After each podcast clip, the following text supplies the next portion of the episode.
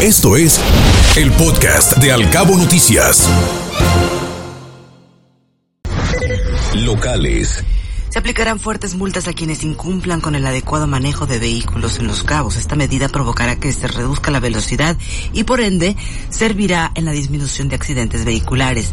Así lo señaló el alcalde Oscar Lex.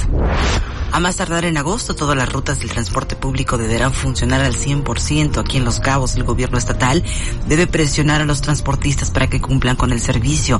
Así lo externó el director del transporte municipal, Omar Torres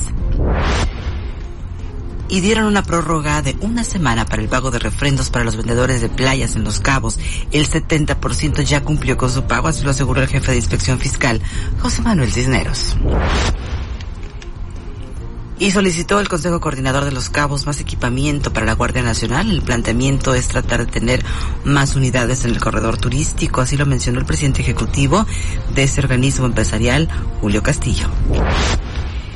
Y la campaña Me Sumo por los Cabos es el, en el menú de los restauranteros del destino. Sí, sí, es un tema esencial en la promoción y difusión entre los agremiados de la Canirac, así lo dijo su presidente Michel Cermeño.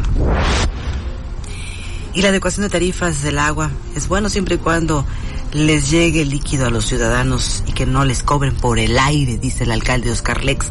Estableció el alcalde que buscan sanear finanzas de los zapas porque desde el 2014 no se hace la actualización en el costo por el consumo de agua y construirán una nueva subsede de la Universidad Autónoma de Baja California Sur en Cabo San Lucas.